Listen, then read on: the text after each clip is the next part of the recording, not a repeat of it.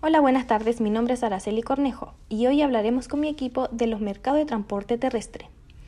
Este tipo de aplicaciones surgió como una nueva opción de transporte, revolucionando el mercado y logrando una gran expansión a lo largo del país, basado en una plataforma tecnológica cuyo fin es conectar a conductores y pasajeros a través de una aplicación. A continuación hablaremos de las cinco fuerzas de Potter. Primero, la amenaza ante nuevos competidores. La posibilidad de nuevas empresas hagan ingreso a la industria de las aplicaciones de transporte terrestre de pasajeros es latente.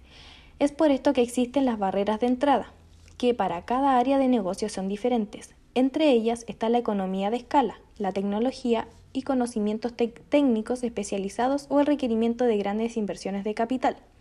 Cuando la industria se encuentra ante la apertura de una nueva competencia, puede optar por bajar sus precios, inyectar nuevos capital a su entidad.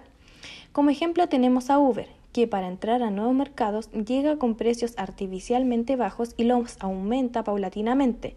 Esto ya cuando se ha posicionado en primer lugar en la entrega de servicio de transporte. A continuación, las dejo con mi compañera Natalia Donoso. Muchas gracias, Araceli. Como decía mi compañera, yo les voy a hablar sobre la segunda fuerza de Porter, que es la rivalidad entre competidores.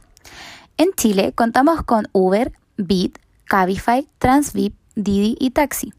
Cada una de las empresas antes nombradas busca estrategias de mercado para mantener y atraer potenciales nuevos clientes. Entre las estrategias podemos encontrar la reducción de precios, la mejora de la calidad, la introducción de nuevas características a sus productos o plataformas, el aumento de la publicidad, entre otros. Lo antes mencionado lleva a una alta rivalidad entre entidades para poder ubicarse en el primer lugar en la entrega de servicios de transporte de pasajeros con aplicación, exceptuando taxi. En esta nueva manera de satisfacer las necesidades de los usuarios, hoy en día debe estar presente la rapidez, la seguridad, la comodidad, la calidad y el precio. Estas plataformas implican contar con una alta inversión en tecnología, para así poder ir posicionándose en los países en los cuales se encuentran. Para realizar este tipo de inversiones, las empresas deben ver cuál es la política de gobierno de su país. A continuación, los voy a dejar con Priscila Geismer, quien les va a presentar la tercera fuerza de Porter. Ahora vamos con la tercera fuerza de Porter, que hace relación a las amenazas de productos sustitutivos. Ya aquí podemos identificar aquellos servicios eh, o transportes que, en lo esencial, no fueron creados para competir con las aplicaciones, pero sí, eh, de cierta manera, han causado un impacto de uso de este servicio. Entre algunos de ellos, nosotros podemos eh, nombrar lo siguiente: scooters eléctricos, home office, que disminuye, ¿cierto?, el salir de casa y por ende la utilización de estos transportes.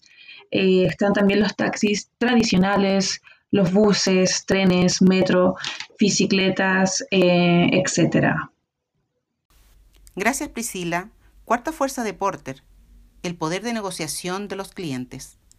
Esto es cuando existe una variedad de prestadores del mismo servicio. Esto acarrea que el poder de negociación de los compradores o adquirientes del servicio tengan mayor fuerza, ya que se tiene el poder de decisión de elegir cuál es el más económico o cuál tiene mayor variedad de servicios y resguardos. Los dejo con Vania. Gracias, Milena. Quinta fuerza de Porter. Poder de negociación de proveedores. Es una industria atractiva. Los principales proveedores son los conductores de estas plataformas tecnológicas y los colaboradores de estas entidades. Los conductores tienen poder de negociación porque existe una gran cantidad de ellos. El modelo de este negocio es cambiante y se podría prescindir de estos en el futuro.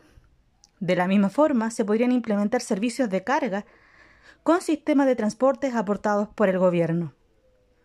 Como conclusión, en este tipo de mercado de transporte de pasajeros se ve una gran oportunidad de expansión debido a la tecnología existente en el uso de los celulares, aplicaciones móviles y el desarrollo de las nuevas telecomunicaciones.